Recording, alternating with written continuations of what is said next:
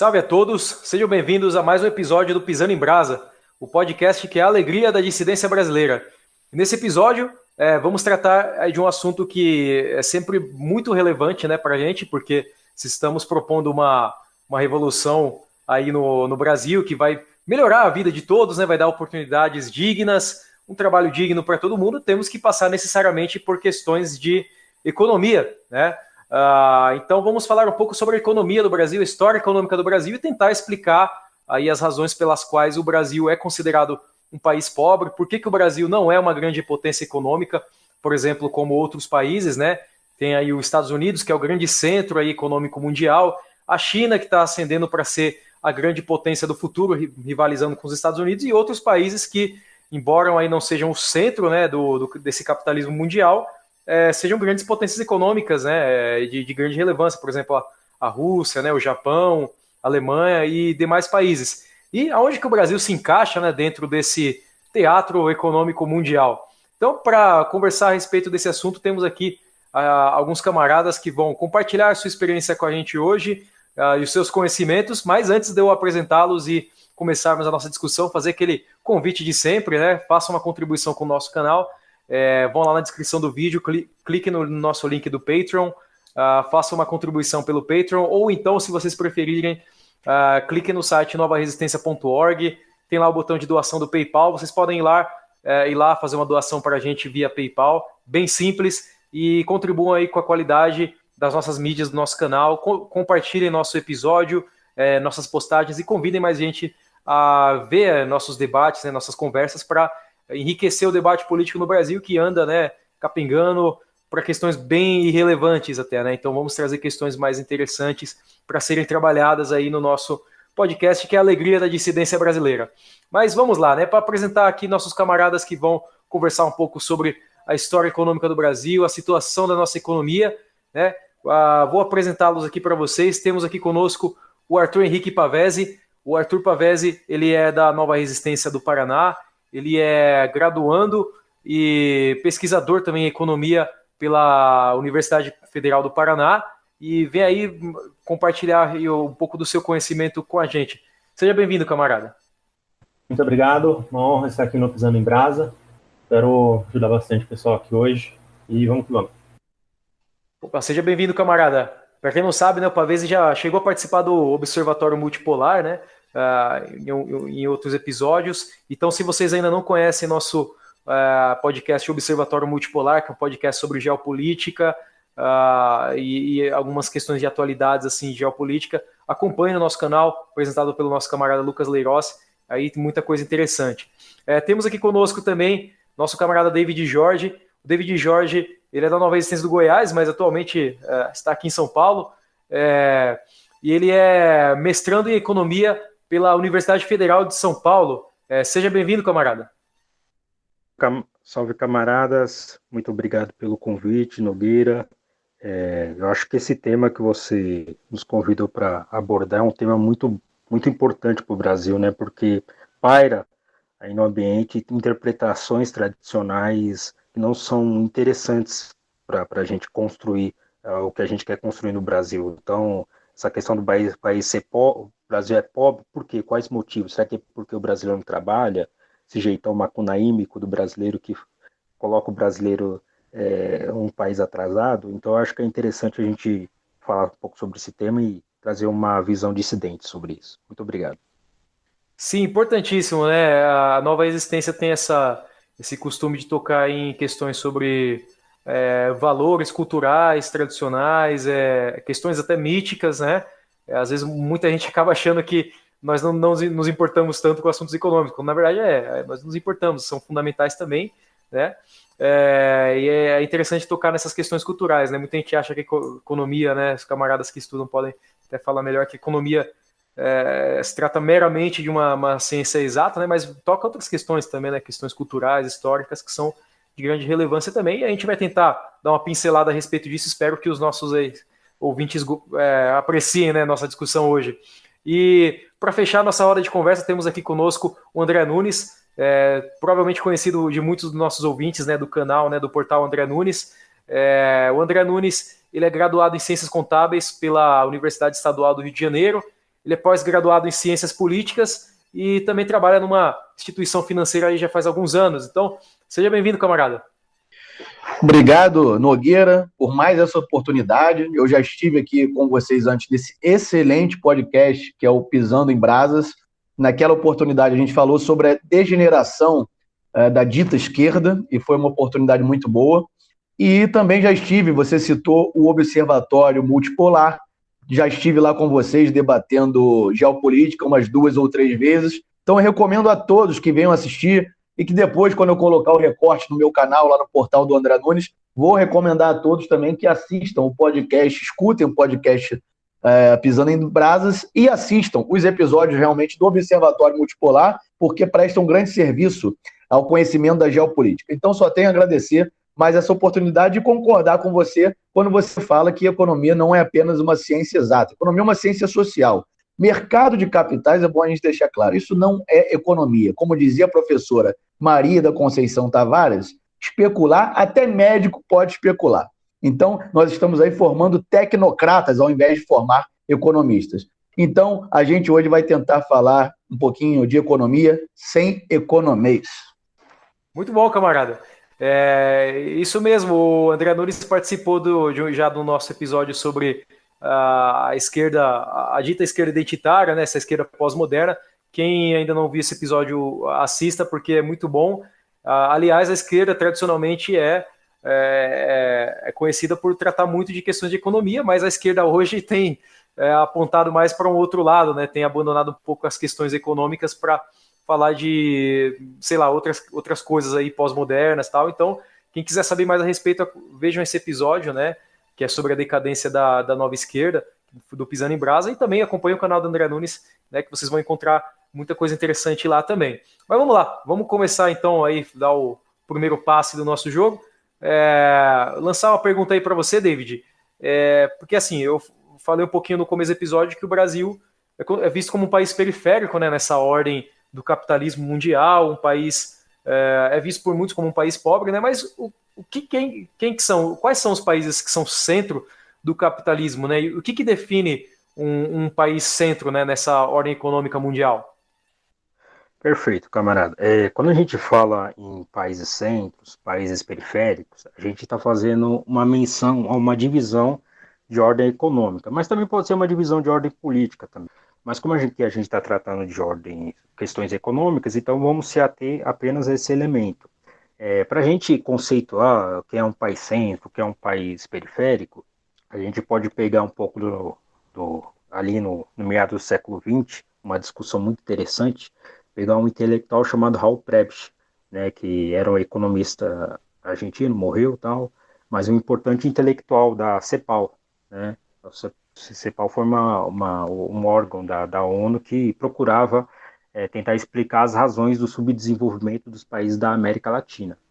Né? Então, é, segundo essa visão do Hall Prebisch, você tem os países centros, né, que é onde o nível de desenvolvimento técnico-científico está mais avançado, né, propiciando a esses, esses países uma estrutura produtiva mais avançada, calcada na produção de manufatura, celulares, computadores, notebooks, indústria automobilística, ou até de modo mais atualizado, né, mais, mais voltado à área de serviços de alta tecnologia, é, Facebook, algumas fintechs, enquanto nos países periféricos, né, segundo essa, a visão do Hal Prebisch, é, é, é, teria uma estrutura produtiva mais rudimentar, de baixa produtividade, relegando esses países basicamente o papel de fornecedor de matéria-prima, é, então soja, trigo, arroz, é, e hoje, hoje no Brasil, que, que, a gente mais exporta é soja, petróleo bruto, minério de ferro, proteína animal, basicamente isso.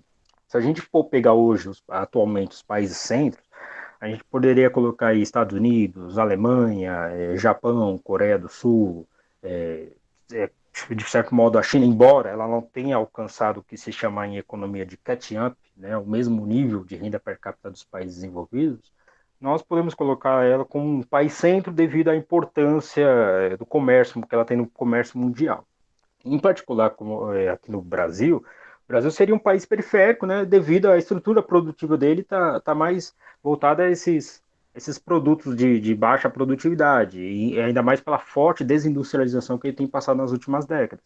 Então, a pauta de exportação, como eu disse, do Brasil é basicamente é soja, petróleo, petróleo bruto, minério de ferro, proteína animal, é, que são produtos de baixa produtividade. É, Para a gente ter ideia, a indústria de, falando da desindustrialização, a indústria de transformação do Brasil, ali na década de 80, no seu pico, seu auge, respondia por 27% do PIB. Hoje ela se encontra em menos de 10% do PIB. Então você vê que o Brasil realmente se desindustrializou fortemente eh, e hoje basicamente está voltada a exportar produtos de, de matéria-prima, basicamente, produtos de commodities. É, já sobre essa questão, é, aí, aí, tem uma questão também que é muito interessante, né? Pô, mas o que força determinados países a se manterem é, periféricos? Quais que forças que fazem com que esses países é, se tornem periféricos? Será que, é, é, como eu disse aí no começo, na introdução, será que é porque o brasileiro não gosta de trabalhar? Será que o brasileiro é meio vagabundo tal? Sei lá, esse jeitão aí brasileiro que só gosta de festa, carnaval, futebol, cerveja? Não, na verdade não é isso, né? A gente pode remontar ali o século XX, meados do século XX, pegar um debate bastante rigoroso na academia brasileira, pegar interpretações heterodoxas mesmo, tá? Heterodoxas, para quem não sabe, tal, em economia a gente faz uma divisão de economistas heterodoxos e ortodoxos, né? Em, geral, economistas heterodoxos têm um, uma visão é, é, metodológica mais narrativa da, da, da, da realidade tal, é, enquanto os ortodoxos têm uma visão mais quantitativista. Né? Esse, esse é o método de, de, se, de fazer, se fazer conhecimento. É, um, é uma, uma uma definição, claro, tem outras definições, é, mas é basicamente isso. Mas a gente pegar um debate muito interessante ali no, no meio do século XX, de um lado a gente poderia, é, de um lado a gente tinha dois, dois grupos basicamente, economistas mais vinculados à CEPAL, né, Comissão Econômica para a América Latina e o Caribe, órgão da ONU, do qual Raul Prebisch e o Sérgio Furtado eram expoentes, e do outro lado economistas mais da, da teoria da dependência, é, é, Rui Mauro Marini, você tem, você tem também o Fernando Henrique Cardoso, é, você tem algum, alguns intelectuais de esquerda que não, não classificando necessariamente o Fernando Henrique Cardoso como de esquerda, mas estava mais para esse lado, da teoria do, da dependência. Então, o pessoal da CEPAL, eles basicamente, eles interpretavam a condição de, de subdesenvolvimento desses países periféricos é, como explicada pela estrutura produtiva desses países, pela, pela falta de industrialização desses países. Em resumo, né, dentro dessa visão chamada cepalina, um país que se especializasse em commodities, é, que são esses produtos que eu citei, não atingiria o grau de desenvolvimento das economias centros do capitalismo, devido à sua estrutura produtiva ser de baixa, qualidade, baixa produtividade, com menos ganho de escala, de escala pouca difusão tecnológica entre os diversos setores do país e, sobretudo, né, algo que até hoje assola as economias latino-americanas, que é a restrição externa. É, o que, que, é isso? Associada à balança de pagamento. Vou explicar com mais detalhes. Então, para é, é, explicar melhor, enquanto os países periféricos exportam commodities, importavam manufaturas, bem de capital, máquinas e equipamentos, isso ocasionava o que eles denominavam como deterioração dos termos de troca. Isso é uma desvantagem de intercâmbio nessa relação centro-periferia é, essa, essa, isso, esse fator decorreria por duas razões. Basicamente, eles enxergavam uma tendência à queda dos preços das commodities no longo prazo, devido a, a todo o ganho de produtividade na hora de produzir, produzir esses produtos, ser repassado aos preços finais. Enquanto a, a, os, as manufaturas, que a gente fala celulares, computadores tal, você tinha, de certo modo, uma vantagem ao produtor, que seria associado a patentes. Então, a Apple, por exemplo, dificilmente o país consegue replicar a Apple com 100% é, é, é, parecido com o que eles, eles fabricam, né? Então, nessa relação de, de, comercial entre os países centros e os países periféricos, você tem essa deterioração dos termos de troca. Além disso, e aqui eu vou utilizar de novo mais um termo técnico, mas eu vou tentar ser mais didático, né? Você tem o que se chama economia é, elasticidade, renda da demanda de produtos primários ser inferior à unidade, enquanto a elasticidade, renda da demanda de produtos manufaturados ser superior à unidade. O que, que é isso? Quando a gente fala elasticidade, está tá pegando um termo técnico é que se refere a um indicador de sensibilidade. Em resumo, na prática, é se a economia mundial está crescendo, a, a demanda por esses produtos primários cresce a um valor inferior o que cresceu a, a renda da a renda mundial, enquanto já os produtos manufaturados crescem a uma, uma porcentagem superior. Em resumo, essa relação de troca é desigual, é desvantagem para os países que estão exportando commodities. Aí já pegando a outra visão, a visão da teoria da dependência, é, embora ela tenha várias correntes, claro, esse mecanismo que força os países à condição de subdesenvolvimento teria um aspecto mais sociológico nessa visão. Então, não bastaria apenas resolver o problema da deterioração dos termos de troca, começar a industrializar o país. Não, é uma coisa um pouco mais profunda. A própria forma como esse país foi inserido na dinâmica capitalista, como um país fornecedor de matérias-primas, daria uma formação social que criaria uma elite subordinada, é, incapaz ou mesmo até indisposta a liderar uma revolução capitalista. Então, a gente vê hoje em dia, no nosso dia a dia, velho da Van, é, André Esteves tal. Esses caras não querem Ainda mais para quem ouviu eh, recentemente o áudio do André Esteves mesmo, né? Aquele áudio que vazou e tal. Ele, ele nos coloca é, um, é, mais parecido com, é, é, com, com, os Estados Unidos do que com países aqui da América do Sul. Então você vê que não é só um projeto de subordinação econômica, mas ideológica, sobretudo, civilizacional. Então, é, é, para essa visão da teoria da dependência, você teria, eh, na verdade, um componente sociológico aí, uma elite subordinada. Né? Então não adianta você, então, do, do, dentro do contexto capitalista, é, necessariamente você vai ter países centros e países periféricos, e infelizmente os países que, que são a vanguarda, é, feliz, infelizmente para felizmente eles, eles conseguiram é, deter um desenvolvimento tecnológico industrial superior aos países periféricos, enquanto os países periféricos estavam relegados à miséria, é, a, é, infelizmente, a, a, ao déficits em suas contas correntes, impossibilidade de, de, realizar seus pagamentos, suas dívidas. É, basicamente, essas eram as duas visões, essa que, que normalmente se mais explica porque um país está é, é, tá tá na periferia do capitalismo e outro está no centro do capitalismo. Muito bom, camarada. Inclusive, é interessante quando você fala, por exemplo, numa elite subordinada, porque fazer uma recomendação aqui para os nossos ouvintes. Temos um, uma entrevista com o professor Marcelo Gullo no nosso canal, né, um intelectual argentino. Ele tem um livro que se chama Insubordinação Fundante. Né? Ele diz que o Brasil, a Argentina, né, outros países latino-americanos precisam passar por uma insubordinação fundante, assim como outras potências né, econômicas do mundo passaram para se desenvolver. E, e, você, André, o que, que você pensa a respeito dessa ideia de centro e periferia na, nessa ordem econômica mundial? Pois bem, Nogueira, olha, o que define, é, na minha humilde opinião, é, os países centrais, não apenas hoje, né, como tem sido ao longo da história da humanidade, é o domínio da tecnologia. Por quê? Ou seja, o que, é que eu quero dizer com isso? Possuir indústria e tecnologia avançada própria. Os países que atingiram esse platô de desenvolvimento, high-tech, né, são o que podemos considerar países centrais, como Alemanha, Japão, Estados Unidos, Coreia do Sul, mais recentemente a China, que com a política de joint ventures obrigou a transferência de, de tecnologia dos países considerados desenvolvidos, as empresas que almejavam ter acesso a alguma fatia do mercado chinês foram obrigadas a compartilhar sua tecnologia com o Estado chinês liderado pelo Partido Comunista. Então, a partir aí dos anos 80 e 90, houve uma com todo houve uma grande transferência de tecnologia para a China. A Rússia, por exemplo, mesmo com todo o desmanche do legado industrial soviético ocorrido durante os anos 90, vem se recuperando sob a liderança de Vladimir Putin, já recuperou inclusive a sua indústria bélica. E por isso ninguém hoje duvida que a Rússia de Putin também seja um dos principais atores do cenário geopolítico. Então, observem: os países centrais protegem seus mercados e suas indústrias. Eu canso de falar isso lá no meu canal, no portal do André Nunes. Países centrais protegem seus mercados e suas indústrias para que possam abocanhar mercados alheios.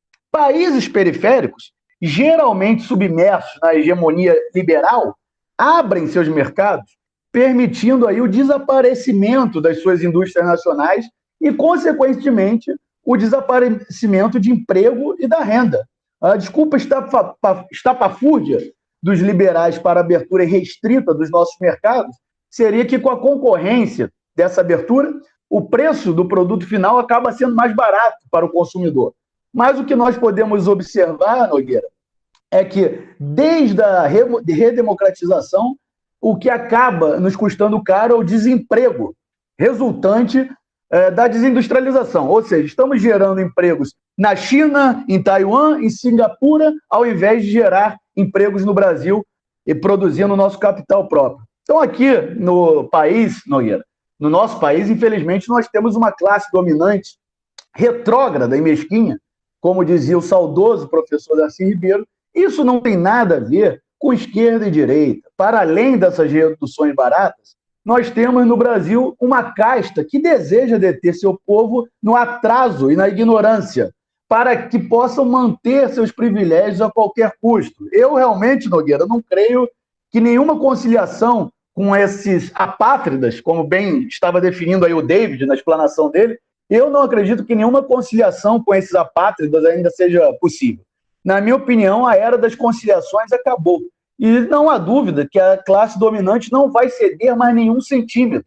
Não haverá mais concessões por parte das elites dirigentes. Isso já ficou bem claro nos projetos de dinamitação uh, dos direitos trabalhistas e de destruição é, da Previdência Social, Nogueira. Emendando nisso que o André Nunes comentou, e no que o David falou também, e se você olhar todos os países do que seria o centro global do, do, do sistema econômico vigente, você tem em todos eles uma alta produção de manufatura per capita. Que significa? Você dividir todo o valor em dólares da produção da indústria naqueles países pelos habitantes, é um valor muito alto. Então, você tem no, no topo da lista apenas Irlanda, Suíça, Singapura, Alemanha, Coreia do Sul, Áustria e alguns outros países que os liberais gostam muito de falar com exemplos de países que não têm indústria, que é Austrália, Nova Zelândia, Catar, ou seja, países que mesmo que supostamente sejam situações adversas, né, não estão tão no centro assim, ainda tem uma produção muito boa, tem uma, um, índices econômicos assim de renda muito bons, do, assim comparados com o padrão do nosso país, infelizmente, né? E, aí você vai analisar também, por exemplo, qual que é a produção manufatureira do Brasil. A gente está no mesmo nível do Paraguai, da abaixo da Bulgária, na mesma produção da República Dominicana. Então, assim, isso é que o Brasil produz de, de indústria por habitante, isso é um absurdo. Como é que a gente deixa isso acontecer? Como é que a gente não faz nada em relação a isso? É o que eles comentaram, eu, eu não lembro, mas tem um livro sobre isso também, a Elite do Atraso. E nessa questão, ainda tenho, né, tivemos na nossa história recente, no, principalmente no governo Lula e Dilma, o que os economistas chamam de doença holandesa. O que, que é isso? Você tem um, um, aumento do, um aumento do preço das commodities e os esforços da nação do, toda a estrutura produtiva se volta para aquele produto é, encarecendo no mercado internacional. Então, você teve um aumento no preço da soja, do minério de ferro, da bauxita. Então, o país começou a exportar muito isso. Aí o câmbio é, valoriza. Então, o real, sei lá, cai de R$ reais por dólar para R$ reais por dólar. Então, isso aumenta, é, sustenta essa exportação de bens primários e os bens manufaturados perdem concorrência no mercado internacional, porque você tem um real mais valorizado e isso significa que o mesmo produto está valendo mais em dólar lá fora. Então, o nosso produto, eh, produto industrializado vale é, mais caro no mercado internacional e a gente perde concorrência. E isso significa que no final dessa bolha, a gente ganhou muito em termos de bens primários e perdemos mais ainda na, numa indústria já debilitada na questão manufatureira. É, Arthur, e, e, em relação a essa doença holandesa, tem um trabalho muito importante da Auditoria Cidadã da Dívida Pública, que eh, a gente tem aqui um, um lobby muito forte no Brasil é, de apoio ao, agro, ao agronegócio, na né, exportação de commodities. E veja bem, até 2006 ou 2008, agora não, não me lembro bem o ano, quando nós exportávamos, era, os exportadores eram obrigados imediatamente a ingressar com as divisas no, divisas no país. Hoje é permitido a toda essa classe latifundiária, exportadora, ela, ela não necessita mais ingressar imediatamente com as divisas, divisas no país, permite que mantenham seus recursos no exterior, esperando a valorização do dólar. Então, é realmente uma política econômica é, neoliberal submersa nessa doença holandesa, uma política econômica suicida, que daqui a pouquinho a gente vai ter oportunidade de falar mais sobre o assunto. Pois é, muito bom, camaradas. Interessante essas considerações também aí sobre uma certa elite que impede nosso desenvolvimento, né? Eu acho que cabe uma citação aí o Diego Fusaro, é outro, outro intelectual italiano, tem diversos vídeos no nosso canal, no nosso canal, né? Ele diz, né, que não, não existe uma guerra de classes, né? Existe um massacre de classes, né? E essas elites estão muito conscientes disso e nos, não nos deixam, né, tomar o nosso lugar merecido. Muito bom, camaradas. E passando um pouco para algumas questões históricas, né? É, o David, por exemplo, comentou sobre questões, né? Ah, mas será que o Brasil, né, é pobre por causa de alguma atitude típica cultural brasileira? E muita gente às vezes acaba levantando essa questão, né, tentando explicar que o Brasil é um país atrasado porque tem um povo atrasado e que não tem uma cultura de trabalho, coisa do tipo. É, e gostaria de saber a opinião dos camaradas a respeito desses fatores históricos, né? é, que formaram o Brasil e a, a, sua economia, porque, por exemplo, se nós compararmos o, o Brasil com os Estados Unidos, são ambos países de dimensões continentais, muito populosos, países assim de formação recente, né? São frutos de colonização uh, assim de europeus que vieram para cá, colonizaram esses países, uh, e então assim são países novos, né? De certa forma, e, e são países né, no, no grande nesse grande continente americano. Uh, então, por que, que um país uh, se tornou a, a, grande, o grande centro econômico mundial e outro país uh, supostamente ficou atrasado, não se tornou um grande centro econômico, né? Existem, por exemplo, algumas obras interessantes nesse sentido, por exemplo, a obra do Viana Mug, né, Bandeirantes e Pioneiros, que faz uma, uma comparação entre a formação cultural dos Estados Unidos e do Brasil e tenta eh, explicar algumas coisas né, a respeito disso. E uma coisa muito interessante que ele, que ele mostra, né, eu acho que talvez até o argumento mais chave principal dessa obra, é que os Estados Unidos, né, por ter sido formado por uma cultura é, protestante, né, a, a, cultura evangélica protestante que valorizava muito questões assim de, de trabalho é, e, e, e, economia, ela se destacou em relação, por exemplo, a uma cultura católica, a, a cultura católica ibérica que veio para o Brasil, que não uh, se, adap se, adaptou muito bem à formação desse mundo capitalista. Eu gostaria de saber a, eh, a, a opinião dos camaradas a respeito disso. É, vocês acham que essa tese faz sentido? Ou que tem outros fatores ou acontecimentos econômicos em jogo aí na nossa história que explicam né, esse, essa disparidade no nosso desenvolvimento?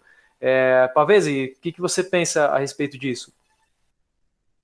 Bom, Uh, acho que jogando alguns exemplos históricos, a gente consegue ver que essa questão de diferença de ética protestante e ética católica, além de ser uma divisão sim, extremamente simplista, né, porque além de excluir, uh, por exemplo, a ortodoxia, né, então isso não explica, é, se a gente dividisse entre ética protestante e ética católica, como é que se explica a Rússia, a Europa Oriental, onde você incluiria nisso religiões não abraâmicas, né, além de toda essa simplificação, a gente consegue analisar também avanços da industrialização em nações católicas ou regiões de maioria católica.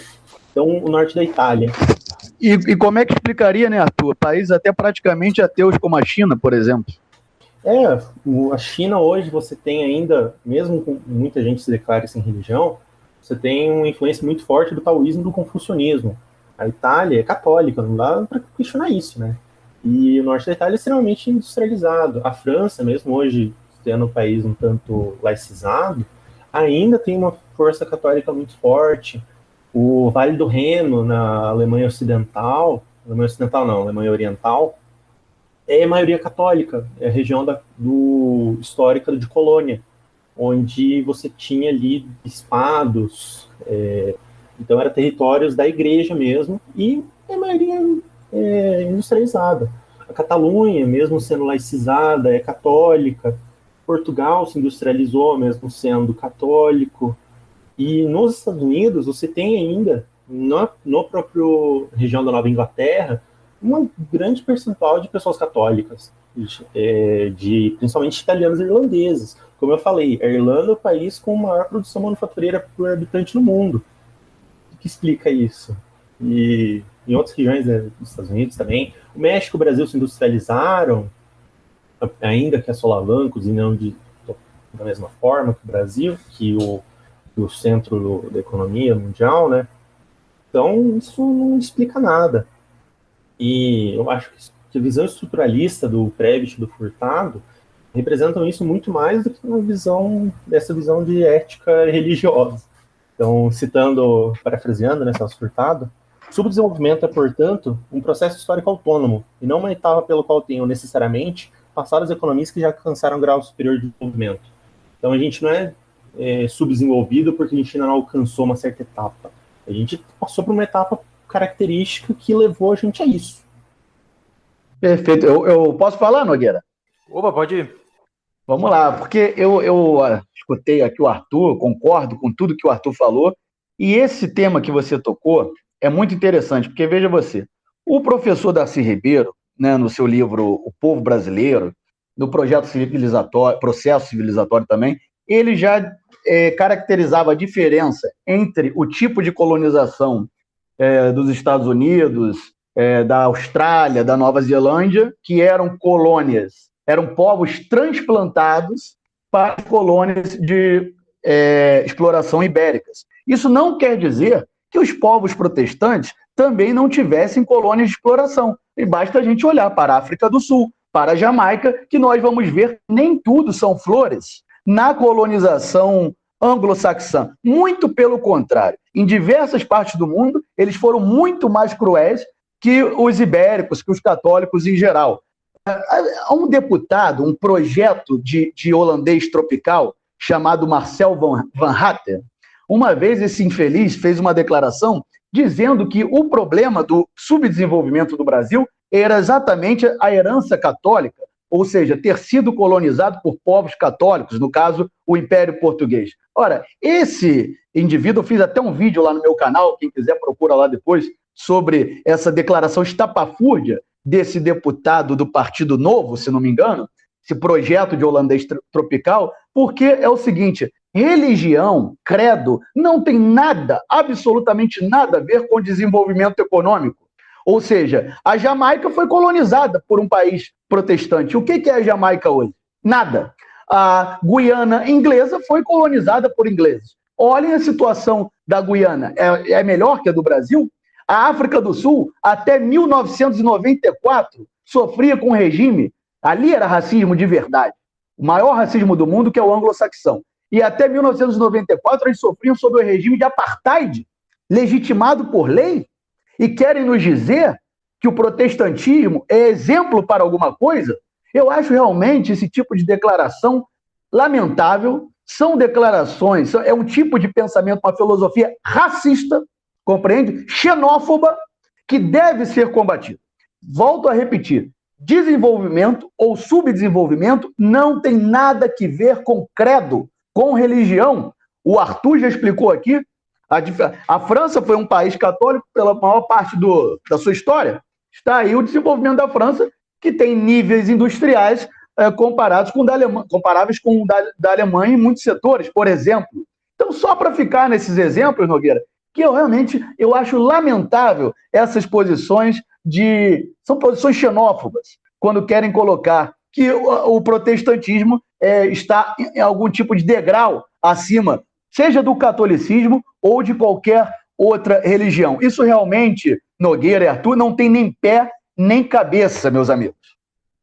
Aliás, uma, uma coisa interessante a se notar que no, o Viana Mug, no próprio livro do Bandeirantes e Pioneiros, ele faz uma analogia entre culturas uh, bandeirantes e uh, de característica mais bandeirante e cultura de características mais pioneiras. Né? Ele fala que ele faz essa comparação sobre é, essa atitude exploratória né, que teve na, na, colonização do Brasil, que seria uma, uma atitude que ele, ele chama de bandeirante, e, e uma atitude mais uh, pioneira, que ele, ele diz que, por exemplo, teve no desenvolvimento dos Estados Unidos, e que, mas não só dos Estados Unidos, ele fala, por exemplo, a povos que migraram para o Brasil mais tarde, que vieram, que se instalaram aqui com famílias uh, uh, e tudo mais, teriam, teriam essa atitude pioneira também, embora fosse limitada pelas condições, mas justamente um dos povos que tiveram essa atitude pioneira que ele é, mostra no livro foram os imigrantes italianos no, o, aqui no Brasil, né, que são de cultura católica, que ter, como o Pavese bem é, recordou aí, né, e, interessante também notar que assim, né, o desenvolvimento econômico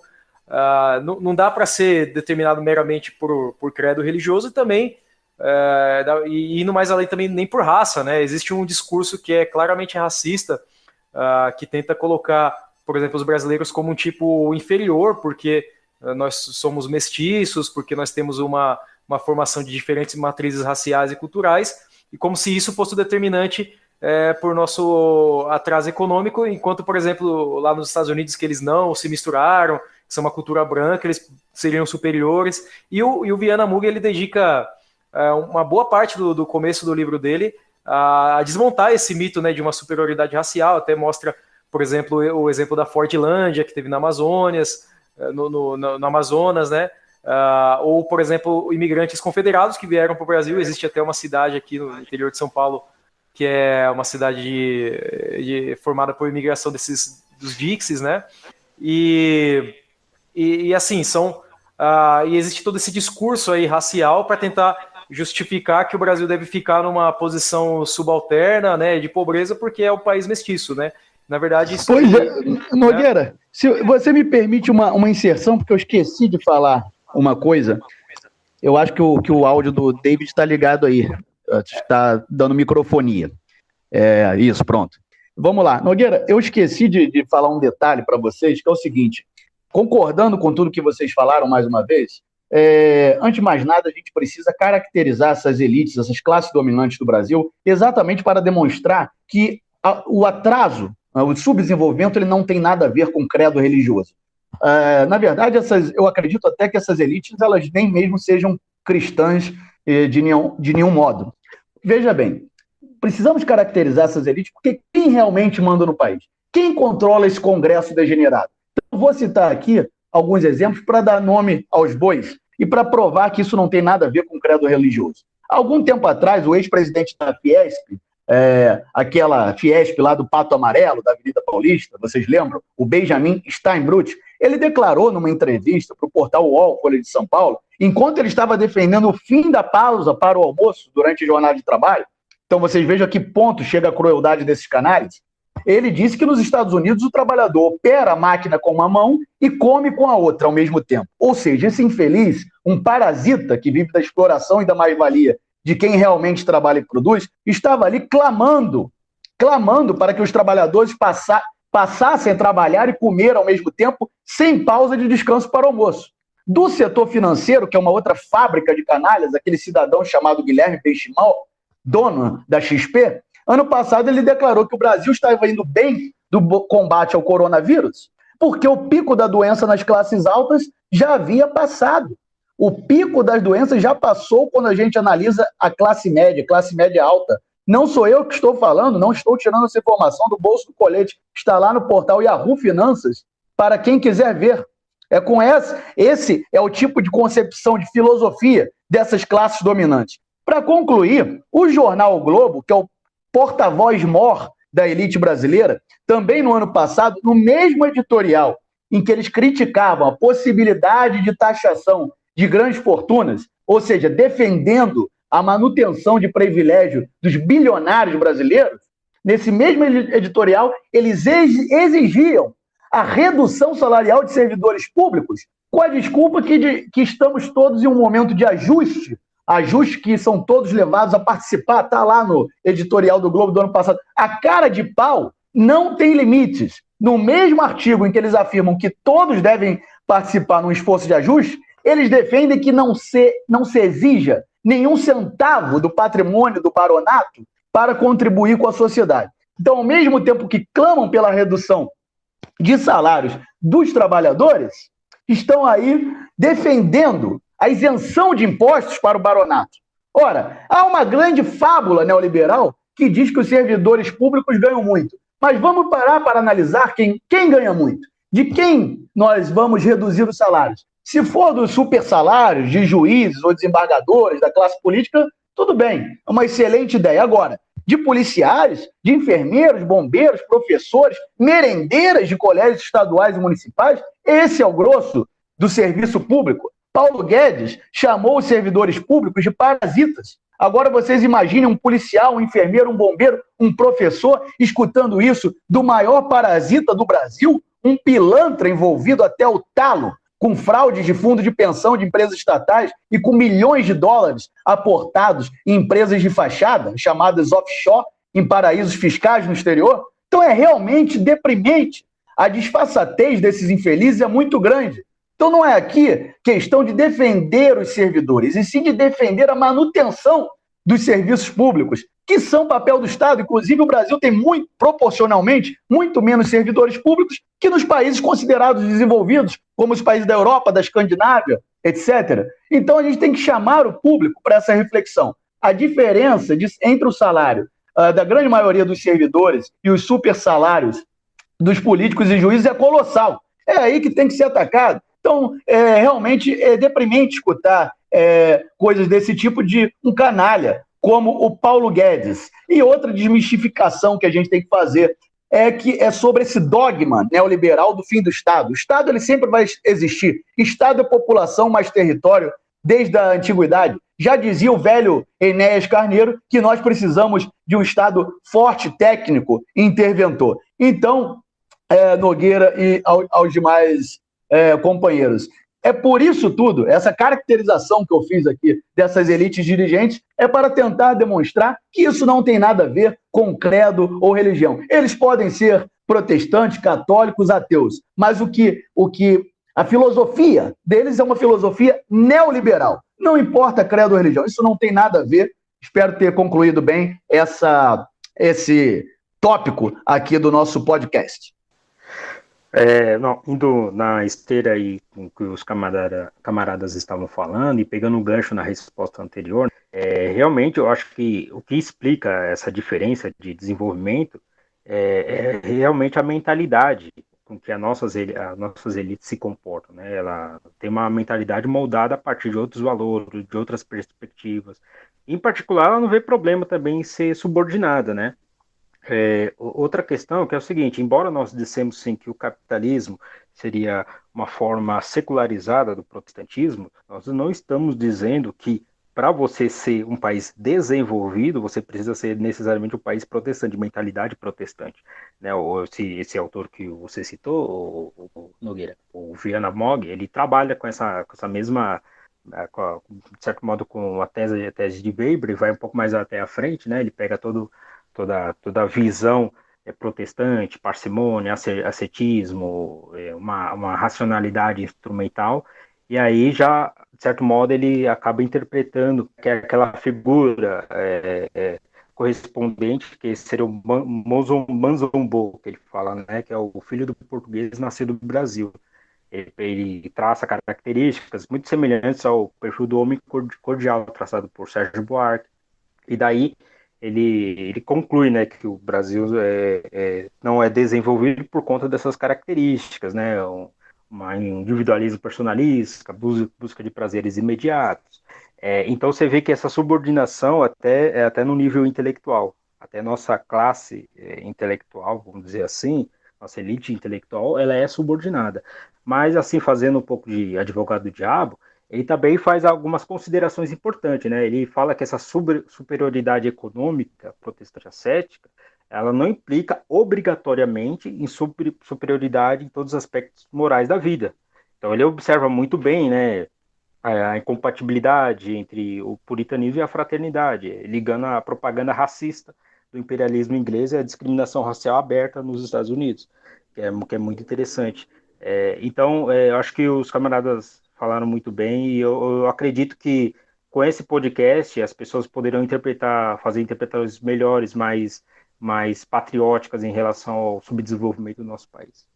Muito bom, camaradas. É, é realmente necessário é, ir muito além desse, desse mito que tenta justificar essa posição subalterna em cima de, por exemplo, uh, de, anti, uh, assim, em cima de um, de um racismo, né, uh, que, te, que trata os brasileiros como um tipo inferior, ou, ou, ou até, e, e, não só em cima de um antirracismo, mas até de, por exemplo, o Brasil é um país católico, então é, quando você fala que o catolicismo, né, de certa forma é a origem é, dessa pobreza, também existe um, aí um, um, mito também contra a religião tradicional dos brasileiros, né, o catolicismo, é, por exemplo, contra as bases culturais do Brasil, esse, esse mito do anti-lusitanismo, porque o, o lusitano português que ele veio para cá, ele, ele era um tipo inferior, e que o, uh, e que o indígena era um preguiçoso, esse tipo de coisa. Então são, são série de mitos que não explicam os fenômenos que são, são realmente muito complexos e que servem para ficar justificando uma, uma política de subordinação, né? O, o David lembrou isso aí é uh, bem, né, da, da característica do, do Mazombo, né, que o, o Vianamug fala no livro dele, que o, Mazombo é basicamente o tipo das nossas elites, né? É o, é o, é cara que ele é subordinado uh, ao estrangeiro, ele trata com desprezo o seu, seu, próprio país, né, sua própria pátria.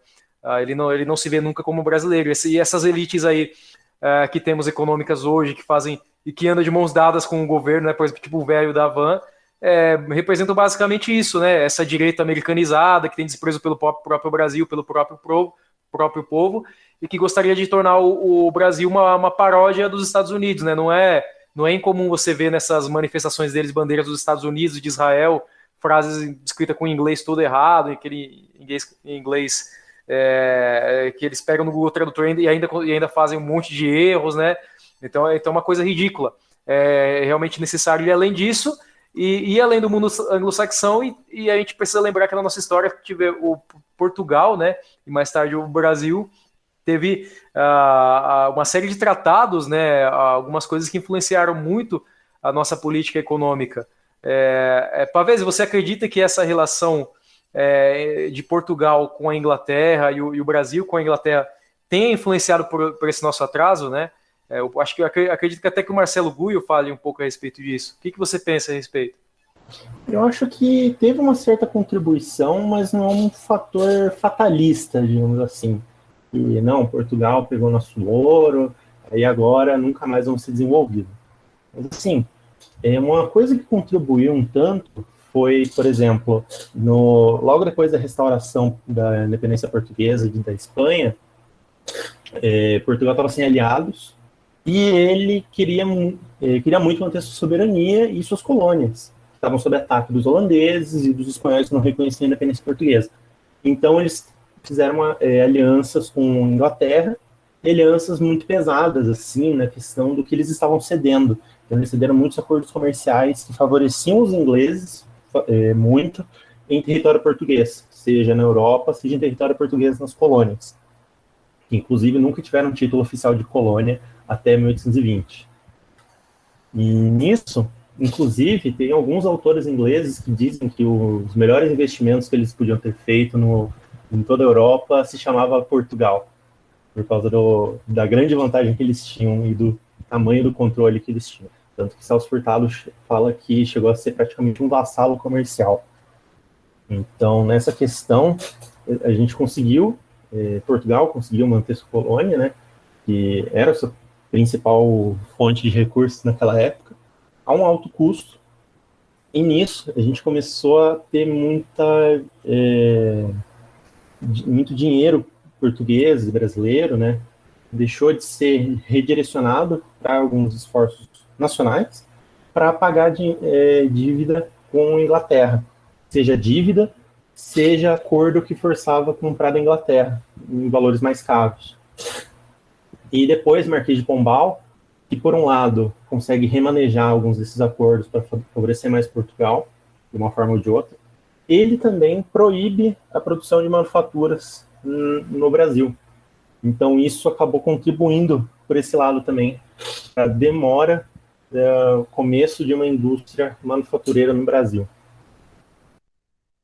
Inclusive, o, o, o, Marquês de Pombal tem, tem textos dele que ele fala que os acordos que Portugal tinha com a Inglaterra eram extremamente prejudiciais à Inglaterra, né? Que tudo, tudo que era produzido, seja nas colônias ou em Portugal, ia para a Inglaterra, né? Então, se, se por um lado tem esse meme aí do pessoal que tenta explicar de forma simplista a economia do Brasil, né? Falando sobre, ah, mas Portugal roubou nossos ouros Uh, o, o, ouro que Portugal roubou do Brasil foi basicamente para a Inglaterra, né? Então uh, daria para dizer muito bem que a Inglaterra roubou o ouro brasileiro, né? E esses acordos eles continuam mais tarde com o Brasil Império, por exemplo, que manteve acordos econômicos com a, a Inglaterra que foram extremamente desvantajosos para o Brasil, né? E, e, e, o Brasil Império ainda logo depois, né, da independência, era um momento de, de fragilidade política, uh, existiam diversas revoltas aqui no Brasil e, e, a Inglaterra basicamente surfou em cima disso. Inclusive, é, cabe até notar o papel que a Inglaterra teve uh, uh, durante o período colonial nos mares né, da, da América, né, não só com Portugal, mas, tam, que, mas também com a Espanha. Né, a Inglaterra foi extremamente hostil à Espanha e muito da pirataria, né, essa imagem que a gente tem do pirata hoje foi uma coisa influenciada uh, pela Inglaterra durante essas guerras econômicas no, no período colonial.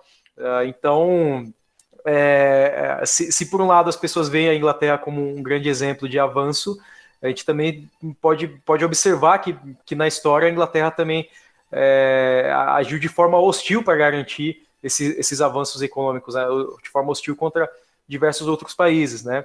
Mas, pois bem, camaradas, então passando um pouco para a nossa história mais recente, né? Temos o século XX no Brasil, né? O Brasil já uh, republicano. É, e quais que vocês consideram, assim, os principais movimentos, né? Movimentos políticos, assim, históricos do século XX que impulsionaram o nosso desenvolvimento industrial e econômico, né? E quais foram as barreiras, né? E os desafios que esses movimentos encontraram? Uh, André, gostaria de comentar a respeito? Olha, Nogueira, eu vou começar pegando um gancho em tudo que foi falado aqui do ponto de vista histórico da colonização portuguesa, do Império Português, porque o Brasil hoje ele sofre da mesma enfermidade que Portugal sofreu nos séculos anteriores, que foi a maldição do ouro. Hoje nós sofremos da maldição das commodities. Portugal, quando principalmente depois da descoberta de ouro nas Minas Gerais, passa a importar todos os produtos manufaturados. É exatamente o que ocorre com o Brasil hoje. Por isso que nós observamos a reprimarização da nossa economia.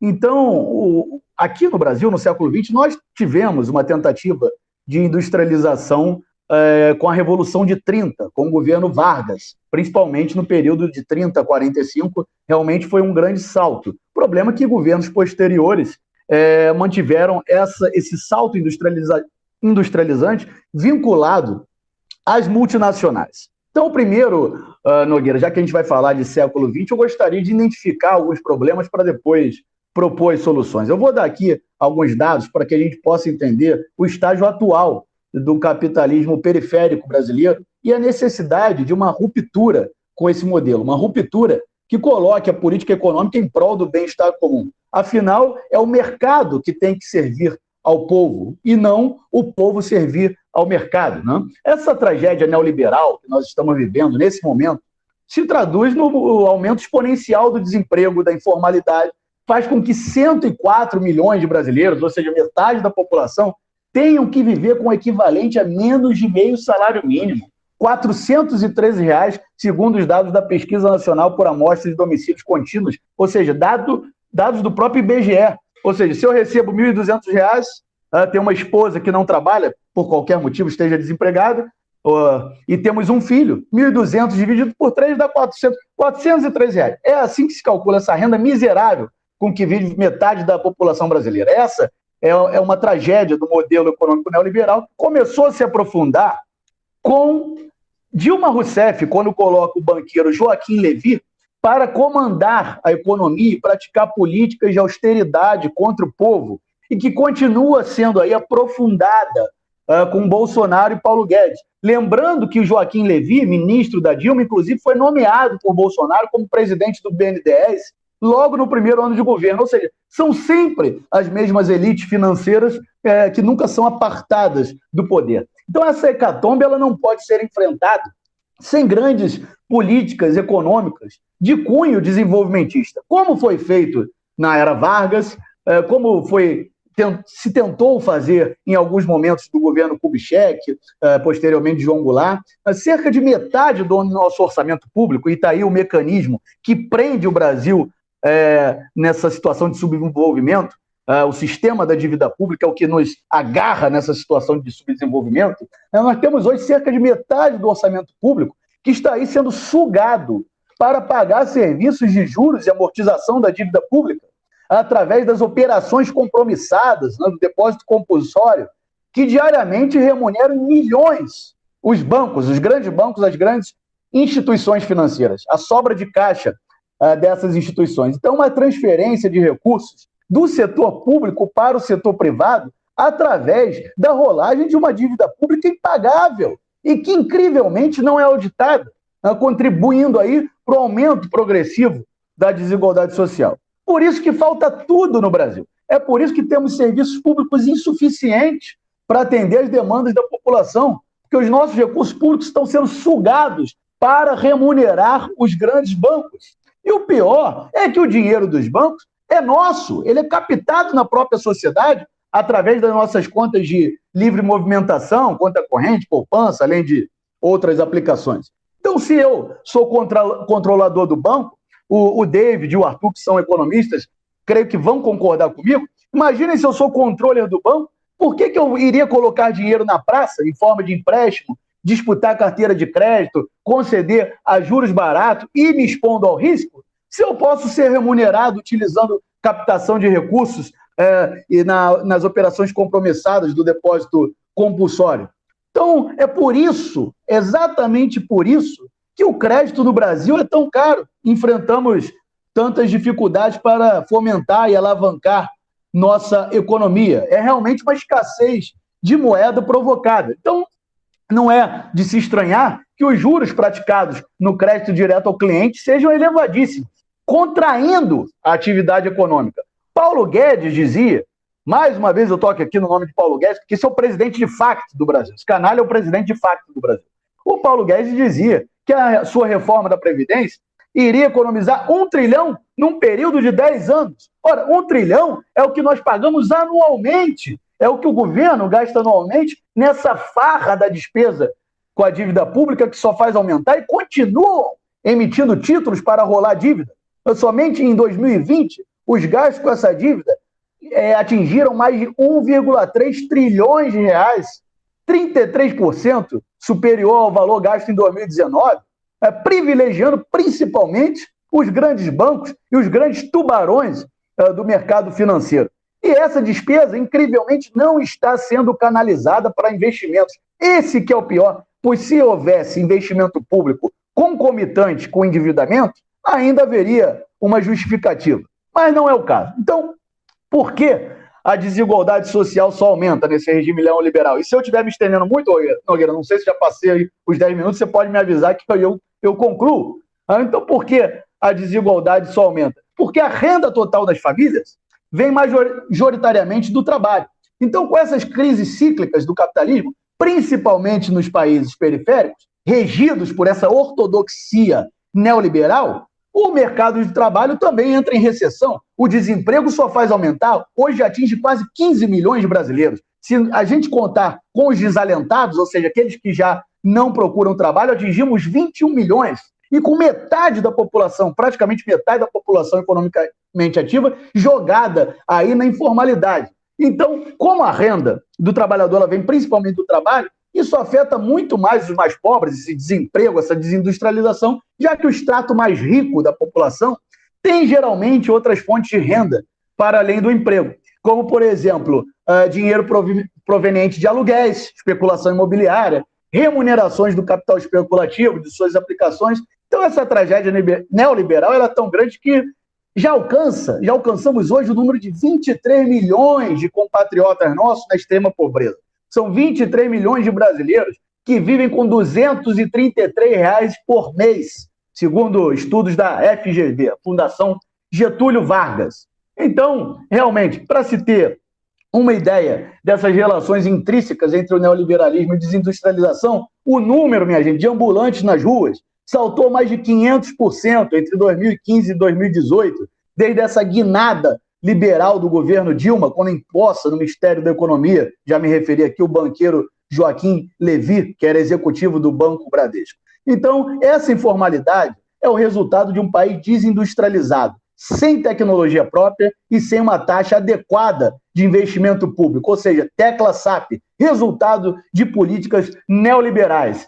Na próxima intervenção, eu queria tocar aqui com os companheiros que são economistas na questão do PIB, é, do investimento público, da necessidade de investimento público para alavancar o desenvolvimento e o consumo. Passo a bola aí para os camaradas. Muito bom, camarada. E, David, é, e qual, seria a sua opinião, então? Né? Eu falei um, um, um pouco, é, por exemplo, nós, nós comentamos o, é, sobre o papel da Inglaterra, né, esses tratados econômicos que poderiam ter atrasado o Brasil, mas é, a, nossa relação ficou um pouco diferente mais tarde, né, entre aí os Estados Unidos no, no, no jogo.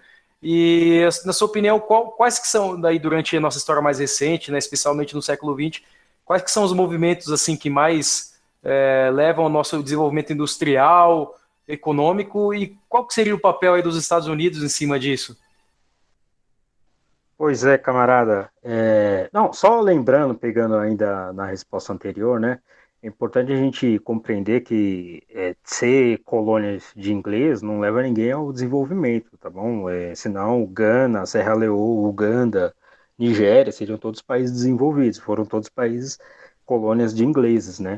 Inclusive, a Inglaterra tem um certo papel na, no atraso brasileiro, porque com a independência o Brasil herda uma dívida é, muito grande com os ingleses, né? A usura inglesa ferrou com a gente. Então, tem é, que os, se a gente pode colocar os ingleses em algum papel é, na nossa história, é de ter ferrado a gente mesmo. Então, não, a gente é, não tem nada a ver isso daí de ser um país colônia de inglês que vai levar o seu desenvolvimento ou ter alguma relação é, mais próxima com eles. Mas aqui pegando mais no século XX, e aqui é interessante, a gente pode tomar o período de maior crescimento é, industrial, falando um pouco sobre a indústria do Brasil, de 1930 a 1950, ali passando por Getúlio, Dutra, e a segunda fase de 55 com, com o plano de metas de JK até 1980 com os militares, que inclusive, Nogueira, foi o período, olha só que interessante, de maior crescimento da história do país. O Brasil, nesse período de 1930 a 1980, cresceu uma taxa média de 7%. Ou seja, e isso é, levando em consideração que com, com, intervenção estatal, o Estado planejava os investimentos, criava estatais, privatizava estatais, criou a CSN, Petrobras, Vale do Rio Doce, intervinha no mundo do, do trabalho, é, criando essa camada de proteção social, é, CLT, é, é FGTS, controlava o campo, pesadamente o campo, e foi o período de maior crescimento da história do nosso país. Olha só que interessante. O mundo olhava para o Brasil no século XX, o Brasil como país do futuro. Mas aí alguma coisa deu errado, né? A gente teve um processo aí de redemocratização, a nova república, né, com seus valores democráticos, é, é, com toda é, é, as suas é, esperanças né, de, de, um país melhor. E eu, comentando um pouco mais, o país no período militar ele apresentou uma, uma alta taxa de crescimento, que culminou inclusive no que a gente compreende como milagre econômico, de 15%. No entanto, e isso devido ao próprio processo de, de, de relação é, assimétrica entre os países centros e países periféricos, ele, ele, se, ele se esbarrou com uma limitação, né? É, com a instituição do segundo PND, o regime militar se deparou com uma restrição de liquidez. Né? A gente teve aí um processo de choque do petróleo, é, um, e, e, isso inviabilizou com que o país continuasse o processo de industrialização. Porque para um país se industrializar não basta com que ele chegue a um alto nível de industrialização, é necessário ele atinge uma relativa autonomia nesse processo. Isso porque durante o processo de industrialização você tem que substituir toda a cadeia de produção industrial, desde máquinas, equipamentos até bens de consumo é, é, do, não duráveis, né, para subir as necessidades de curto prazo. E ao longo do caminho você vai encontrando gargalos. E aí, infelizmente, é, na década de 80 a gente, te, a gente teve o, primeiro choque do petróleo, o segundo choque do petróleo também. E também a alta taxa de juros dos Estados Unidos, que acabou prejudicando o nosso país. E aí você tem, é, no, na, década de no, na década de 90, o, os países latino-americanos com, com alto endividamento, processo hiperinflacionário, tendo que, é, tendo que se submeter a uma certa cartilha consenso de Washington, que pregava a privatização, liberação do mercado de câmbio e tal, e que inclusive desindustrializou o país, que fez com que o país apresentasse baixas altas taxas de crescimento e aumento da miséria da pobreza. Então, é, a história do Brasil no século XX, ela mostra para a gente que quando o Estado deixa de intervir, quando o Estado se esmigue das suas responsabilidades, ele acaba prejudicando o desenvolvimento da nação e acaba prejudicando o povo também. É, queria falar um pouquinho mais com um pouquinho mais sobre a questão da ditadura, pegando um gancho ali no que ele comentou. E eu acho que dá para dividir a ditadura assim economicamente em quatro momentos. A reestruturação, de 64 até 67, onde você teve uma série de reformas, né? Acho que daí mais ou menos que vem a visão liberal hoje de que é só fazer reforma que tudo funciona, um pouquinho de memória guardada coletiva do, do governo militar, que eles fizeram várias reformas assim, mudou a Constituição, fez várias leis pró-empresas, pró-multinacionais, principalmente, em que isso levou a, então, ao milagre, supostamente, né? O chamado milagre econômico. Seria o segundo momento, de 67 até 73, com o primeiro choque do petróleo, e o barril de petróleo quadruplicou o preço. E aí você tem o terceiro momento, de 73 até 79, no segundo choque do petróleo, e o momento final da, que é, corresponde daí ao governo do João Figueiredo. E o milagre foi um crescimento muito contraditório, digamos assim, porque além de ter sido concentrado regional e demograficamente, né, porque afetou principalmente a região sudeste, o eixo Rio-São Paulo, e regiões próximas ali, Minas também, né, e foi muito concentrado no ganho real, né, foi nas classes média-alta, porque a população mais pobre estava sofrendo muito com o chamado arroxo salarial. O que, que é isso? O salário cresce abaixo da inflação, então você perde poder de compra, no fim das contas. Que é o que está acontecendo hoje com a alta do, dos preços dos alimentos aqui no Brasil desde 2020. E a consolidação das multinacionais e da visão consumista, que foi importada do, dos Estados Unidos, afetou muito a forma de industrialização que o Brasil estava tomando. Isso vinha já se tornando forma desde o governo JK, com os carros, as rodovias. Então a gente passou a ter uma visão de muita compra de bens de capital, digamos assim, é, bens de consumo duráveis, né?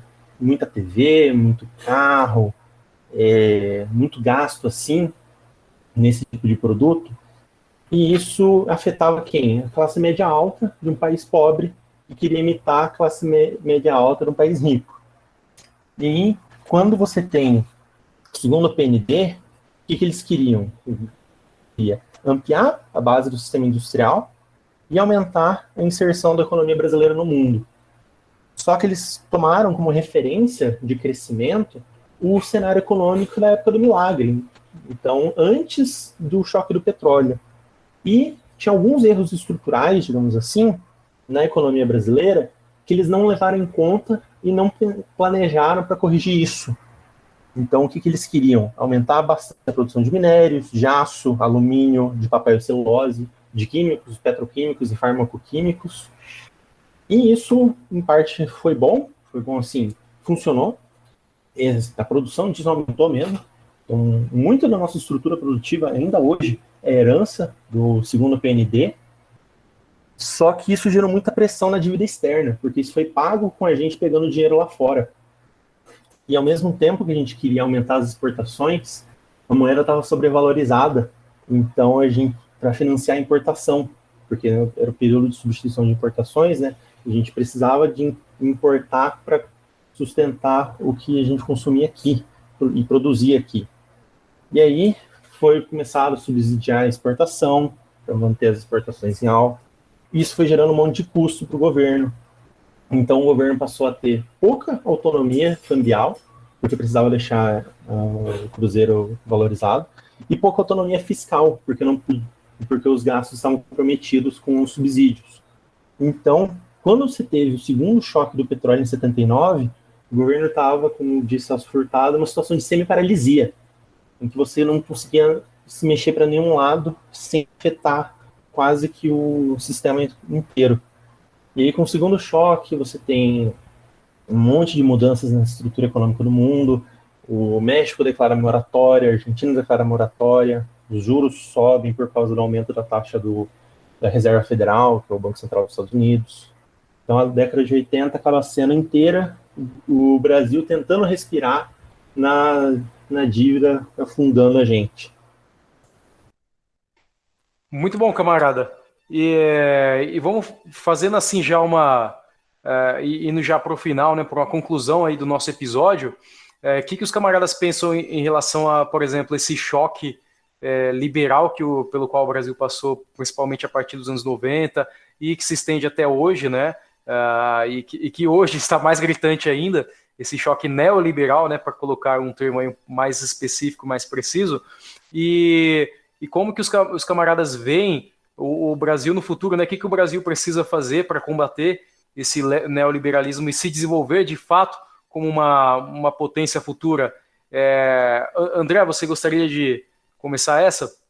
Sim, com certeza, Nogueira, com certeza. Vejam vocês, qual a solução que o governo Bolsonaro uh, propõe para a tragédia brasileira?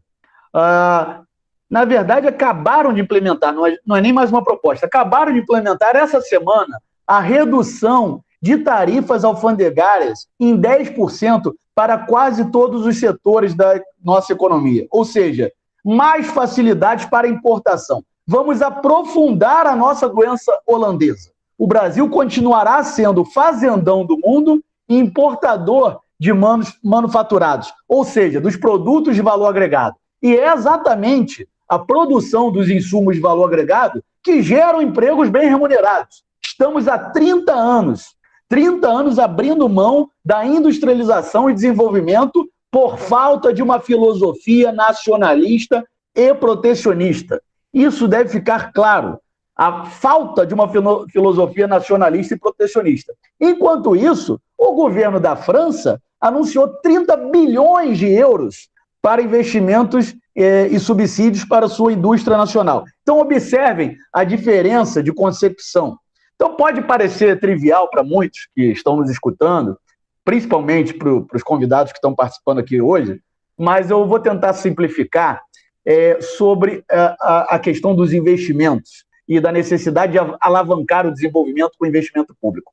Pode parecer trivial, mas uh, nós lá no cálculo do PIB temos a letra G, né? Para que para muitos que caíram aí no conto de fadas neoliberal, PIB é igual C mais I mais G mais a diferença entre exportações e importações. Ora, o G é gasto público. Não há crescimento econômico sem gasto público, sem a presença do Estado como impulsor do desenvolvimento. O investimento público estatal fomenta, inclusive, a iniciativa privada. Os negócios privados, inclusive, acabam florescendo, puxados pelo investimento público. É matemática. E é por isso que com Bolsonaro e Paulo Guedes não haverá crescimento algum. Aliás, desde antes, esses canalhas, quando o Bolsonaro estava lá apoiando isso no Congresso, eles já congelaram em 20 anos os nossos investimentos públicos. E além disso, a ortodoxia neoliberal, elas não, ela, já falei aqui, volto a repetir, porque isso é importante, nos mantém presos essa doença holandesa como exportadores de matéria-prima e importadores de manufatura todo o grande exportador de matérias-primas está sujeito a sofrer com a oscilação dos preços das commodities no mercado internacional. Nós ficamos à mercê de externalidades. E esse governo, uh, de facto, de Paulo Guedes, é bom lembrar que em 2019, pela primeira vez com esse governo, o Brasil exportou mais produtos básicos do que industrializados. O resultado foi divulgado pelo próprio Ministério da Economia. E essa desindustrialização ela é muito grave. Essa desindustrialização, volto a repetir, oriunda desse sistema neoliberal é, vigente no Brasil, dessa filosofia neoliberal. Essa desindustrialização é muito grave, porque é a indústria, é a indústria que paga salários razoáveis. O terceiro setor, comércio, serviço, ele remunera muito mal. Então, nós temos hoje 40% da população economicamente ativa jogada na informalidade, ou seja, cerca de 34 milhões de brasileiros. Temos também uma massa de trabalhadores ocupados em subempregos com salários baixíssimos. Então, lembrem do cálculo do PIB. O C, agora a letra C do cálculo do PIB é consumo. Com a população atirada na miséria e no subemprego, obviamente o consumo despenca. Como vai haver crescimento sem consumo e sem gasto público? E na parte final aqui da nossa conversa, né, eu gostaria de tentar até explicar por que o desemprego é, fundo, é fruto uh, do neoliberalismo. Nós precisamos ent entender que nós, aqui no Brasil, nós não temos uma burguesia nacional. É importante definir burguesia, porque eu não estou me referindo aqui ao pequeno empresário, ao dono de um negócio familiar, ao empregador que está aí enquadrado no Simples Nacional com faturamento até 3,6, 3,6, desculpa, milhões anuais. Quando eu digo burguesia, estou me referindo aos grandes banqueiros latifundiários bilionários desse país. Então, nós não temos nenhum tipo de burguesia comprometida com o desenvolvimento da nação. Como a que já existiu em outros países, como o Japão, a Coreia do Sul, países da Europa, o próprio Estados Unidos, o que nós temos aqui é uma burguesia apátrida, com duas vertentes. Uma agroexportadora, que historicamente emprega muito pouco e se beneficia dessa vocação agrária que nos foi imposta pelos países centrais do capitalismo mundial, e a outra vertente é importadora e mercantilista. Então, até mesmo as nossas indústrias elas se tornaram indústrias maquiladoras nos últimos 30 anos, ou seja, apenas montadoras que importam os insumos mais complexos, os de valor agregado, que já me referi aqui, ao invés de fazer pressão para que o Estado conceda as condições para produzir os insumos de alta complexidade. E é essa casta, a mesquinha, que quer pagar aos nossos trabalhadores salários de fome, prejudicando o consumo e a economia em geral. Quer dinamitar qualquer resquício de direitos trabalhistas. Alguém pode ter esperança nessa classe parasitária? Ah, então é por isso que a, tento aqui fazer essa proposta por um novo contrato social, um Estado novo. O baronato precisa entender, ou ser forçado a entender, que eles também são brasileiros. Não há progresso sem salários dignos e serviços públicos de qualidade que garantam o bem-estar da população. O Brasil não pode ser um paraíso para uma minúscula minoria e um inferno para as massas. Segundo os dados do próprio governo, 1% dos mais ricos detém mais do que o dobro da renda dos 40% mais pobres. Esse 1% detém quase 30% de toda a renda do país. Então não podemos continuar sendo um paraíso para esse 1% e um inferno para o restante. É por isso que eu até vou falar aqui rapidamente da questão da tributação. Os convidados aí falaram é, da, da, da, ditadura militar. Olha, mesmo na ditadura militar, nós tínhamos 11 faixas de tributação. Se tributavam em até 50% dos mais ricos. Claro que isso não foi um advento da ditadura. Eles herdaram isso da República Trabalhista, do, do legado Vargas. Mas não destruíram, mantiveram, pelo menos, essa tributação mais progressiva. Então, até mesmo a ditadura tributava quem poderia e deveria contribuir que é o inverso do que se faz hoje, principalmente desde Fernando Henrique Cardoso, quando tira a tributação das exportações, as exportações contribuíam para a Seguridade Social. Desde 1995, isso não acontece mais. Então, é, desde os anos 90, estamos nos aprofundando nesse cenário catastrófico e que eu espero que em outra oportunidade aqui, já me estendi muito, a gente possa até, Nogueira, é, entrar mais nessa questão da tributação, porque o brasileiro ele quer ter níveis é, de sociedade comparáveis ao da Europa, mas não quer repetir as mesmas práticas, porque estamos todos aí presos a essa ortodoxia neoliberal. Esse é o grande problema. Então, agradeço aqui ao Nogueira, agradeço a oportunidade de ter escutado o David e o Arthur, porque são economistas, né? Eu sou das ciências contábeis, então sou um mero aprendiz aqui. Agradeço vocês do fundo de, do coração. Muito obrigado. Até a próxima. Muito obrigado, camarada. Ah, uma ótima, ótima participação hoje. Agradeço também a participação. E é, Arthur, gostaria de aí fazer o seu encerramento. Como, como, que você vê aí o Brasil no futuro em relação a essa, a essa imposição do neoliberalismo sobre nós? Bom, eu acredito que estamos meio que um beco sem saída, enquanto a gente não é, extirpar esse liberalismo do país, é, extirpar mesmo, como se fosse arrancando um parasita, e não deixa de ser, né? E como Aldo Rebelo disse, precisamos sair desse marasmo em que estamos desde 1980 e entrar de fato num quinto movimento do, da história do, do país. Então precisamos rever muita coisa, muita coisa da, que é feita na política econômica brasileira. Precisamos de um terceiro plano nacional de desenvolvimento que funcione melhor que o segundo. E precisamos também de, um, de questões culturais, sociais, que mudem o pensamento geral do Brasil. E, infelizmente, se vê meio dominado pelos think tanks liberais. Muito bom, camarada. É, tomando aí umas palavras emprestadas do nosso camarada Marcelo Gulho, né, da nosso camarada argentino, né, nós realmente precisamos de uma insubordinação fundante, né, em vez de uma elite governante subordinada, precisamos de uma insubordinação aí para transformar o Brasil em uma grande potência econômica, né, que proporciona uma vida digna é, pra, para os seus trabalhadores. E, David, finalmente, uh, qual a sua visão aí do Brasil para o futuro?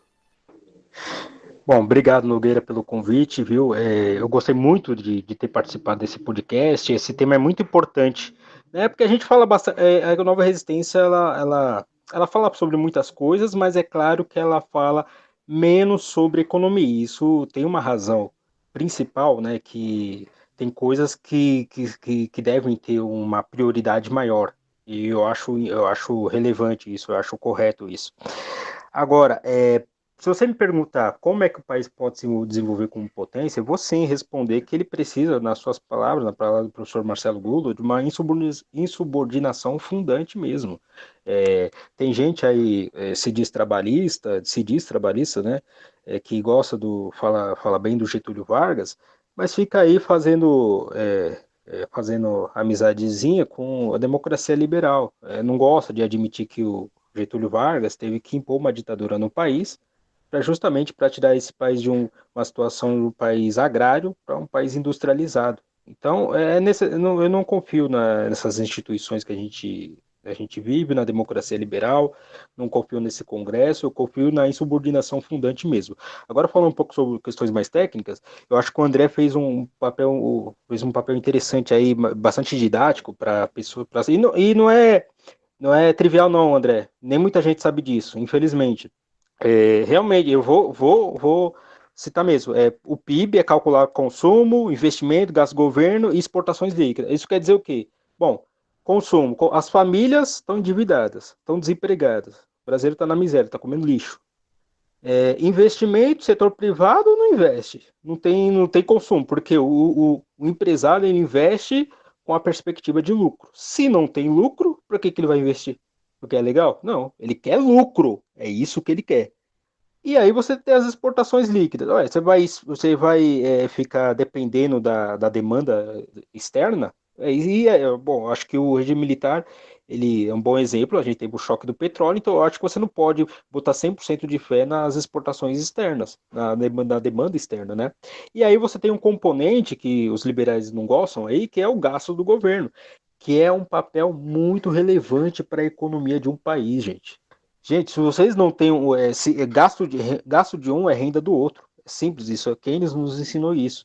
É, eu acho interessante, teve um texto da, da uma professora é, da, da USP, né? Ela colocou um, uma analogia muito interessante. Imagine se é, você num estádio. Imagine você no estádio, estádio do Corinthians, você assistiu um jogo do Corinthians, você é corintiano. Assistiu um jogo do Corinthians tal, e aí você quer ter uma visão melhor do estádio, uma visão mais panorâmica. Então você se levanta da sua cadeira. Quando todo. Bom, se você fazer isso e todo mundo e o restante das pessoas permanecerem sentadas, você vai ter uma visão melhor da, do, do, jogo. Mas se todo mundo levantar, você vai continuar na mesma. Por que, que eu estou falando isso? A mesma relação é, poupança e investimento. O, Paulo Guedes, o vagabundo Paulo Guedes, ele fala que todo pobre não poupa, esse é o problema do país. Pobre não poupa. Mas o Paulo Guedes esquece que poupança é um produto da renda, é a renda não consumida. As pessoas só poupam se elas tiverem renda. E outra coisa, se as pessoas pouparem, se todo mundo poupar, como o gasto de uma renda do outro, o empresário, o seu José lá da esquina, que vende seu, sei lá, seu pão, seu leite e tal, ele não vai receber o dinheiro dele. Você não vai ter um dinamismo na economia, de certo modo que você vai criar empregos, vai gerar renda. Então, se todo mundo poupar, não tem renda, o país não cresce. É, então, tá essa discussão se deve se respeitar o teto de gastos ou não, se o governo tem que investir ou não. E eu, a nossa situação é a seguinte: a gente já tem com um período de austeridade desde 2015, desde o Levi. Levi aplicou, cortou gastos, e o que, que aconteceu em, meados de 2015? O, a, a, a tributação, a, arrecadação caiu. O, o PIB, a, um, uma queda do PIB que era para ser de 0,5 foi para 3,5. Justamente por isso, porque ainda ele fez uma austeridade, a pior austeridade que tem, que é cortar investimento aqueles gastos discricionários de investimento. Ou seja, ele fez a pior tipo de austeridade. E, que, como, como, e desde lá para cá a gente fez reforma trabalhista, colocou um teto de 20 anos, uma coisa inédita na história do capitalismo, e continuamos nessa mesma situação. Então, é, é necessário uma insubordinação fundante e, a partir dela, construir um país é, é, é calcado, lógico, em valores tradicionais, patriotismo, a gente pode pegar a China como exemplo, é, que está resgatando aí valores do confucionismo, está se afirma, afirmando sua identidade, está colocando no, na, nos currículos escolares para a galerinha estudar com Confúcio, está tá fazendo cidades em homenagem a esse pensador tal, e um, um, como o André falou, né, um projeto de investimento e industrialização do país. Eu acho que esses são elementos muito importantes e que, primeiro, o início é uma insubordinação fundante, uma revolução, como nós pregamos. Muito obrigado, Nogueira, muito obrigado, Arthur, muito obrigado, André. Valeu mesmo. Tem uma área nova na economia hoje que se chama de complexidade econômica, economia complexa, que ela parte contra alguns princípios da economia chamada neoclássica, né, visão ortodoxa, mas um principal deles, que é que as, as atividades pro, produtivas não são idênticas. Então, liberal gosta muito de falar, ditado em inglês, né, que você produzir chip de batata é a mesma coisa que você produzir um chip de computador. Mas não é. Você tem muitas diferenças nesse processo. Então, eles demonstraram, através de dados de exportação dos vários países, que algumas atividades estão mais ligadas a outras e influenciam mais no crescimento econômico do que outras. Então, você focar a sua economia, por exemplo, no petróleo, na soja, em tecidos, é uma coisa, e você focar a sua economia no, nos químicos, nos petroquímicos, em maquinário, em eletrônicos, dá um outro caminho para sua economia. Então, é, o Brasil precisa aprender com essas novas visões também, que são pautadas, inclusive, na visão estruturalista do Furtado e do Prebisch, é, comprovação empírica do que eles já falavam nos anos 50, de que precisamos mudar totalmente a nossa visão produtiva nacional. E, como já dizia Celso Furtado, ponto de partida para todo novo projeto de Estado deve ser pautado na parte maior das massas, do povo, na visão nacional. E assim, queria encerrar minha participação. Muito obrigado e liberdade, justiça, revolução. Muito obrigado, camaradas. Obrigado pela participação aí, conversa excelente hoje. É, espero aí que os nossos camaradas aí ouvintes tenham gostado também da nossa discussão e tenham aprendido alguma coisa, pego algumas referências. É, esse foi o Pisando em Brasa, podcast que é a alegria da dissidência brasileira. Convido vocês mais uma vez a contribuírem com o nosso canal. Vão lá na descrição do vídeo é, vão no nosso link do Patreon ou novaresistência.org, vão lá no botão de doação do PayPal, contribuem, contribuam com nossas mídias e é, aguardo vocês aí na próxima, próximo episódio aí daqui a 15 dias e na semana que vem acompanhem, é claro, o Observatório Multipolar do nosso camarada Lucas Leiroz. Muito obrigado àqueles que nos acompanharam até o fim e até a próxima.